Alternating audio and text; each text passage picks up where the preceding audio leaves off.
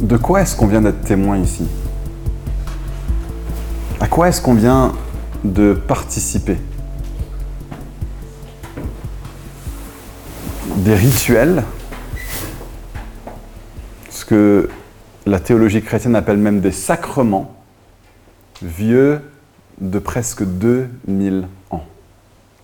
Si on peut afficher à l'écran euh, la première slide, j'ai trouvé cette semaine quelques photos tirées des fouilles archéologiques dans les tout premiers bâtiments d'église qui ont été euh, construits par des chrétiens. Et regardez ce qu'on a trouvé, donc slide suivante, regardez ce qu'on a trouvé dans ces bâtiments. Ce qui se trouve là, c'est des baptistères. Autrement dit, quand les chrétiens ont commencé à bâtir des bâtiments d'église, ils ont dit il nous faut quelque part où on va pouvoir vivre ce que nous avons vécu ce matin. Ces bâtiments d'église datent peut-être de l'an 300. Et regardez, en forme de croix, un endroit où on peut descendre pour baptiser quelqu'un par pleine immersion. En forme de croix, très adapté, très approprié, très pratique aussi, parce que du coup, la personne qui se fait baptiser peut s'allonger de tout son long et la personne ou les personnes qui baptisent peuvent se tenir à côté. Ils étaient déjà très intelligents, les tout premiers chrétiens. Et ça fait 2000 ans que ça dure. Ah, j'ai le, le, truc, je peux. Je peux. Ouais. Peut-être. Peut-être. Je peux, je peux pas. Oui. Ok. Ça, c'est les photos de trois baptêmes qu'on a déjà fait dans la courte histoire de Fireplace. Certains se souviendront euh, de Laetitia, euh, Fédé, qui est là avec nous aujourd'hui, Émilie qui est avec les enfants, et le tout dernier baptême en date dans l'histoire millénaire de l'Église ce matin. Peut-être qu'entre-temps, il y en a eu une petite dizaine, une petite centaine dans d'autres endroits. Mais c'est quand même de l'histoire toute récente, et ça fait 2000 ans qu'on fait ça. Ça, c'est une des toutes premières fresques découvertes, euh, faites par des chrétiens dans un bâtiment chrétien. Ça date de 125 environ et cette partie de la fresque s'appelle Fractio Panis, c'est-à-dire la fraction du pain. Dans les toutes premières années de l'histoire de l'Église. Vous savez, le texte que David nous a lu de la Didaché, ça date d'environ 125 aussi, en, introduction à ce temps de Sainte-Seine. Ça fait 125, depuis l'an 125. Mais bien avant ça, en l'an 30, Jésus avait institué ça. Et ça, c'était chez moi jeudi dernier avec la braise de Fireplace, on a pris la Seine. Et ça, c'était ce matin, au 72 rue de Sèvres, à Paris. Ça fait 2000 ans que l'Église fait ce que nous venons de faire ce matin, et pourtant ça mérite explication. Hein, on, est chrétien, on fait ça des, temps un petit peu à part, un petit peu hors du temps. Ça semble extrêmement euh, suranné, intemporel, le fait de, je ne sais pas, de, prendre des gens et de les tremper dans l'eau, de euh, partager du pain et du vin dans la joie et le recueillement, alors que euh, partout autour de nous, nos vies peut-être habituelles peuvent sembler relativement ennuyeuses ou peut-être même pire que ça, nous vivons dans un temps de crise. Quelqu'un m'a fait remarquer récemment euh, que pour ceux d'entre nous qui sont nés euh, ou qui ne se souviennent pas vraiment de leurs années avant l'an 2000, un monde sans crise, ça n'existe pas. Alors moi, je suis né en 1987. J'ai le souvenir encore, ça existe. Il y a des années pendant lesquelles il n'y a pas de grande crise internationale et mondiale. Mais pour ceux qui sont nés après le 11 septembre 2001, vous n'avez peut-être pas connu de monde sans crise. Parce qu'en 2001, il s'est passé ça. Avec toute la recrudescence d'insécurité, euh, d'attentats terroristes qui en ont suivi, les attentats de Londres en 2005. Euh, ensuite, on a eu la crise économique des subprimes en 2007-2008. Et en 2009, la France s'est trouvée en récession économique pour la première fois depuis 1993, la pire récession depuis 1945. En 2015, on a eu les attentats de Charlie Hebdo et du hypercacher et puis du Bataclan, tous dans la même année 2015. En 2020, je pense que vous vous souvenez pas de ce qui s'est passé en 2020. Par contre, euh, ça ne veut pas. Allez, voilà. En 2020, on a eu la pandémie du Covid. En 2022, la Russie a envahi l'Ukraine. Ça a eu des conséquences économiques hallucinantes, flambée des prix, le pouvoir d'achat qui baisse à vue d'œil. Et maintenant, on vit dans un état des choses où les grands États de ce monde se regardent un petit peu en chien de faïence, des embryons de jeux d'alliance qui sont pas sans rappeler le contexte dans lequel les deux premières guerres mondiales se sont euh, lancées. Je veux faire peur à personne. Mais quand même, on vit dans un monde sacrément étrange et comme si ça suffisait pas. Le Hamas vient d'attaquer Israël, causant la plus grande mort de juifs en une journée depuis la Shoah. Et le conflit israélo-palestinien a repris de plus belle avec des atrocités commises de part et d'autre. Et pendant toute cette période-là, la crise écologique n'a fait que s'empirer. La santé mentale de la population française connaît un pic bas historique. Ça, c'est sans considérer le taux de chômage pour les jeunes qui est à 17,3% pour les 12 à 24 ans, que un mariage sur deux ne tient pas plus de 9 ans. Tout ça pour dire que le monde va mal. Et donc nous, au milieu de tout ça, qu'est-ce qu'on trouve de mieux à faire que de plonger des types dans de l'eau et à nous distribuer des petits bouts de vin et des gobelets de jus, des petits bouts de pain ou des gobelets de vin ou de jus de raisin un dimanche matin. À, quoi ça rime? Est-ce qu'on n'est pas juste totalement déconnecté de la réalité du vrai monde, de la vraie vie, alors que nous maintenons, perpétuons, célébrons ces rituels millénaires? Ma thèse ce matin, c'est que justement, ces rites anciens, symboles d'un message bien plus grand, sont des actes d'une pertinence plus grande que jamais à mesure que le monde s'enlise. Moi, j'appelle ça des petits actes de résistance. Des signes posés par une minorité d'irréductibles qui chantent un chant d'une mélodie tout autre au sein de la dystonie de notre monde. Alors c'est intéressant quand le Covid a frappé en 2020, une des questions que l'Église s'est posée, beaucoup de gens avec qui je parlais, c'était de savoir si cette crise, ce sentiment soudain que nous ne contrôlons en réalité pas notre vie, que nous ne contrôlons en réalité pas notre destinée, si ça allait conduire les gens à se, à se tourner à nouveau vers Dieu, à se rendre compte que c'est faux tout ce qu'on nous avait dit sur le fait qu'on pouvait se déterminer nous-mêmes, qu'on pouvait améliorer notre condition à la force de nos propres bras, avec notre intelligence seule, en dehors d'une référence à un Dieu qui veut notre bien et duquel c'est évident qu'on dépend. C'était évident que nous dépendions de Dieu et pas de nous-mêmes quand on s'est retrouvé enfermé chez nous en 2020. Et pourtant, la réponse à cette question en France, est-ce que ça va conduire le peuple français à revenir à Dieu? La réponse a été globalement non, pas du tout. Pas en France en tout cas. Dans d'autres pays, ça a été le cas, mais pas en France. Dans notre pays, la plupart des gens ont trouvé mieux de voir dans cet événement une preuve de plus de l'inexistence de Dieu. Mais en réalité, nous avons besoin de nous rendre compte que toutes ces choses qui nous arrivent, toutes ces crises successives, n'ont pas été prédites par les grands théoriciens du progrès de l'homme qu'on nous a vendu depuis des siècles. Et je veux dire, s'il y a bien un texte qui est lucide sur la condition humaine, sur la condition de notre monde, c'est bien la Bible.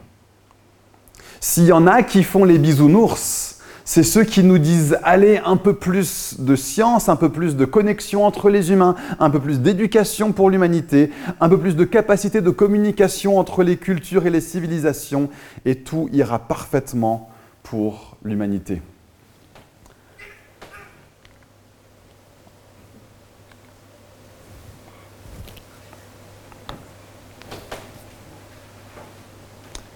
Et au milieu de tout ça, le message de l'Église, c'est de se faire le relais de la promesse d'un monde meilleur qui prend en compte le mal radical inhérent chez l'homme, qui prend en compte notre besoin de Dieu et qui ouvre la voie meilleure que la Bible appelle la vie éternelle, c'est-à-dire une vie vécue en référence à Dieu. Mais plus que ça, nous croyons en un Dieu qui a posé la bombe à retardement ultime dans le camp de tout ce qui détruit notre planète et notre humanité, et qu'un jour viendra, un jour vient, où toutes les pendules seront remises à l'heure, où tout le dérèglement sera à nouveau mis en ordre. Mais en attendant, c'est le moment de choisir son camp. Et un jour, ce sera trop tard. Et donc, je vais prendre ces quelques minutes qui me sont imparties pour vous dire ce que Jésus a fait pour régler le problème le plus profond, qui se cache en réalité derrière tous ces mots de notre monde. Et vous appelez à répondre. Vous appelez pour ceux qui ne l'ont jamais fait, ceux qui ont choisi ce matin de ne pas s'avancer pour prendre la Sainte Seine, vous appelez à rejoindre l'équipe de Jésus. Pour certains, ce sera la première fois que vous prendrez cette décision. Et peut-être que vous aussi, vous allez vouloir, dans les mois à venir, après un cheminement, une certitude que Jésus est vraiment le Seigneur de votre vie, peut-être que vous aussi, vous tiendrez dans ce même baptistère comme Oumas aujourd'hui, pour vous faire baptiser, alors que vous reconnaissez la pertinence, la beauté, la valeur suprême de Christ au sein d'un monde déchu. Pour d'autres ce matin, cette équipe de Jésus, ce camp Christ, vous le rejoindrez pour la millième fois. Ce sera comme un engagement nouveau, un serment d'allégeance renouvelé. Donc voici ce que Jésus a fait. La Bible nous dit, la Bible nous dit, c'est pour détruire les œuvres du diable que le Fils de Dieu est apparu. 1 Jean 3, verset 8. Alors, vous pouvez ne pas croire au diable. C'est votre choix. Mais alors, si vous ne croyez pas au diable, ça veut dire que vous devez croire que l'homme a une capacité de faire le mal qui dépasse l'entendement.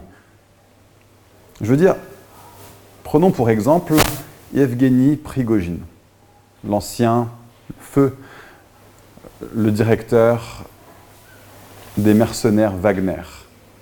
Alors il a décidé de faire un petit peu le coco avec Vladimir Poutine.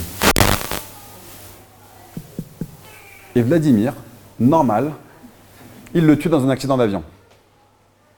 Est-ce que nous trouvons ça normal comme façon d'agir? Est-ce que on aurait fait la même chose à sa place? Bon, ah, peut-être que oui, mais en réalité, j'ai l'impression que non. Alors, soit la réponse, c'est que le diable existe et que c'est lui qui influence ce genre d'action froide et inhumaine. Soit il n'existe pas et n'influence pas ce genre d'action, et donc c'est bien le cœur humain qui est tortueux, qui est enclin au mal de façon radicale. Et donc d'un côté ou d'un autre, c'est la Bible qui dit vrai. Jérémie 17, versets 9 à 10, nous dit, le cœur est tortueux plus que tout. Il est incurable. Qui peut le connaître? Moi, l'Éternel, j'explore le cœur, j'examine les reins pour traiter chacun conformément à sa conduite et aux fruits de ses, agissements. D'un côté ou d'un autre, nous sommes face à un grave problème qui s'appelle le péché. Que le péché agisse sous l'influence de Satan qui existe et qui agit dans ce monde, ou que le péché agisse parce que nous avons un cœur tortueux en nous-mêmes, nous pouvons reconnaître que nous avons un vrai souci. Et la Bible, en fait, lucide comme tout, nous dit que les deux, en fait, sont vrais. Ça me semble être la meilleure explication à tout ce que nous voyons dans le monde autour de nous. Et en réalité, ça me semble bien plus cohérent de voir les deux comme vrais. Et donc, je suis enclin au mal. Et je sais très bien que moi-même, j'ai fait des choses desquelles je ne suis pas fier. Et donc, en fait, alors que moi j'aime bien me dire que je fais partie de la solution, que je fais partie des gentils, bien plus souvent, je fais partie du problème, et toi aussi.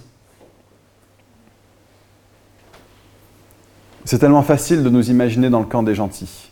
Et pourtant, bien des études ont montré qu'à situation égale, bien des humains ont pu commettre le même genre d'action, le même genre d'exclusion, le même genre de discrimination que le peuple nazi l'a fait envers les juifs dans les années 30 et 40. C'est pas eux le problème.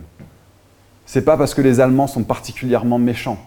Nous sommes tous, dans notre humanité partagée, enclins à ce genre de choses. Et nous avons besoin de délivrance, nous avons besoin de libération. Et voilà pourquoi les rites que nous avons posés ce matin sont profondément, profondément pertinents pour aujourd'hui. Parce que voici ce que dit la Bible, encore une fois. Galates 4, verset 4. Mais, lorsque le moment est venu, Dieu a envoyé son Fils, né d'une femme, né sous la loi, pour racheter ceux qui étaient sous la loi, afin que nous recevions le statut d'enfant adoptif. Galates 4, verset 4. Voilà quel était le problème, voilà la solution apportée par Dieu, voilà la récompense reçue par ceux qui le reçoivent. Romains 5, versets 6 à 7 nous dit, En effet, alors que nous étions encore sans force, Christ est mort pour des pécheurs au moment fixé. À peine mourrait-on pour un juste, peut-être accepterait-on de mourir pour quelqu'un de bien. Mais voici comment Dieu prouve son amour envers nous. Alors que nous étions encore des pécheurs, Christ est mort pour nous. Voilà ce que Dieu a fait pour nous. Et nous sommes tous coupables. Nous faisons tous partie du problème. Mais Dieu est venu apporter une solution. Et voilà pourquoi le fait de déclarer publiquement, en 2023, sa foi au Sauveur Jésus-Christ, en passant par les eaux du baptême. Voilà pourquoi le fait de nous commémorer de l'acte le plus important de l'histoire du monde est profondément pertinent. En 2023, nous sommes en train de dire, le monde est rempli de désespoir, mais nous plaçons notre confiance en celui qui est notre espoir. Et cela ne touche pas seulement l'humanité, ça touche le monde tout entier. Le salut, la rédemption offert par Jésus n'est pas seulement dans le cœur humain. Sa volonté est de rétablir toute chose, de faire que toute chose soit nouvelle, que la création tout entière soit restaurée par la mort de Jésus. Et voilà ce qui arrivera dans les temps à venir, quand Jésus reviendra établir son règne. Romains 8, versets 22 à 23, nous dit, Nous savons que jusqu'à maintenant, la création tout entière soupire des douleurs de l'accouchement, souffre des douleurs de l'accouchement. Que veut dire ce texte? Toutes les photos que je vous ai mises en début de prédication. Voilà ce que veut dire ce texte. La Bible est très lucide sur la condition humaine et la condition du monde. La création tout entière soupire et souffre les douleurs de l'accouchement.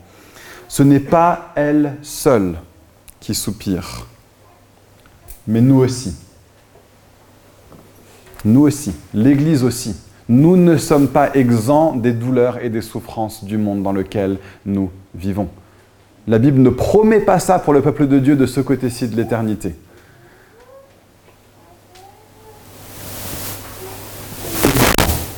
Et pourtant, ça ne veut pas dire qu'être chrétien n'a aucune pertinence aujourd'hui. Hein.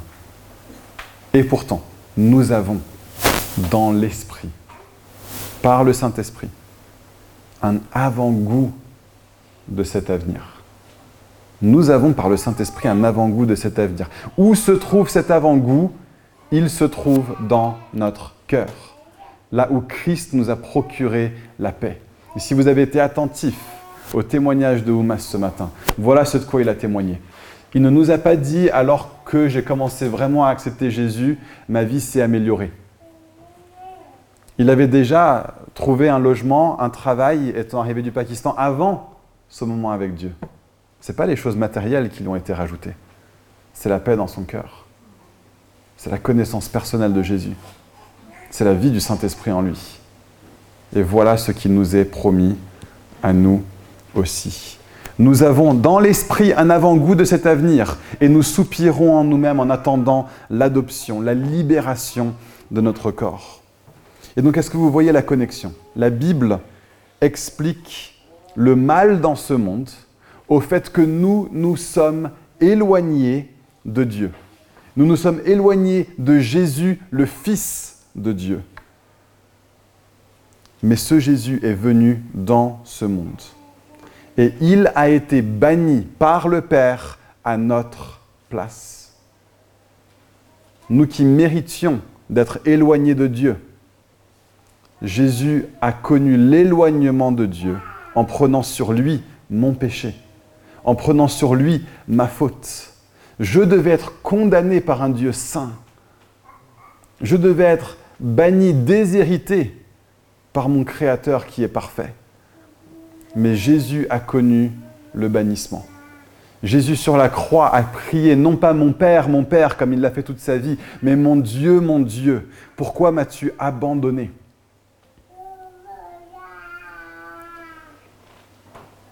Le Fils a été banni par le Père à notre place pour que nous qui étions bannis par le Père puissions devenir enfants de Dieu. Voilà la promesse qui t'est faite ce matin.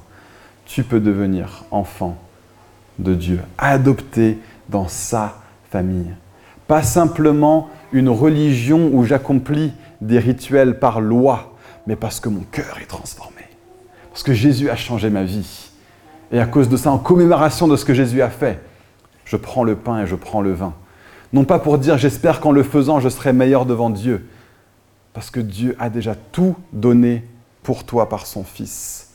Et donc comment est-ce que nous recevons cette adoption par Dieu? Comment est-ce que nous avons cette relation maintenant où nous pouvons dire Dieu est mon Père?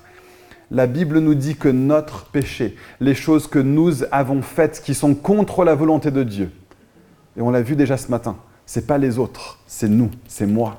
Nous sommes tous coupables. Les choses qu'on a faites qui sont contre la volonté de Dieu font que nous méritons la mort.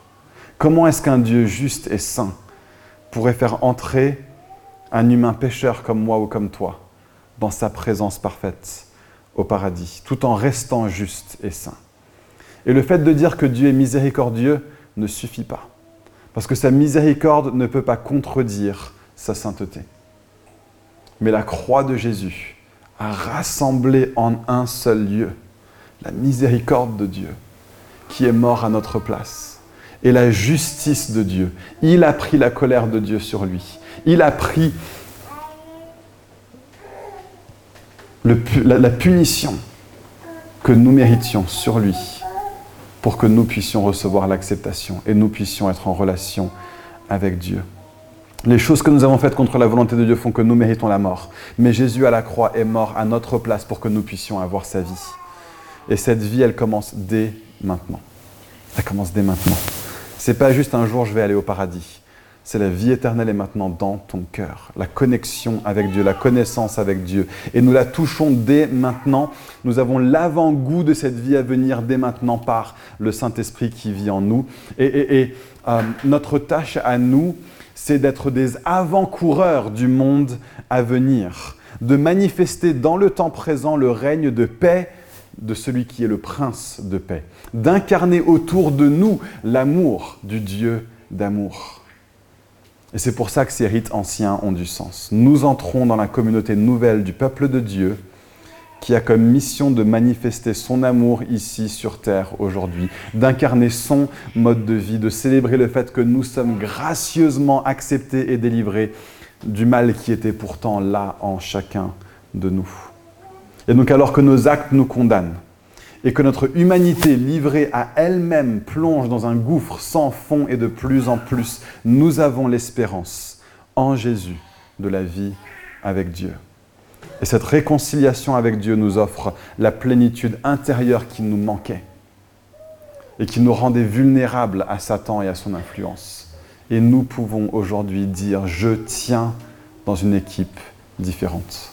Je vis dans une vie différente. J'appartiens à une histoire différente, une histoire alternative, une histoire parallèle qui marche au même rythme que ce monde qui va vers ce moment éternel de décision où nous nous trouverons devant Dieu Et la question sera, est-ce que tu es juste devant Dieu ou est-ce que tu es condamné par Dieu? Et notre destinée éternelle dépendra de ce moment.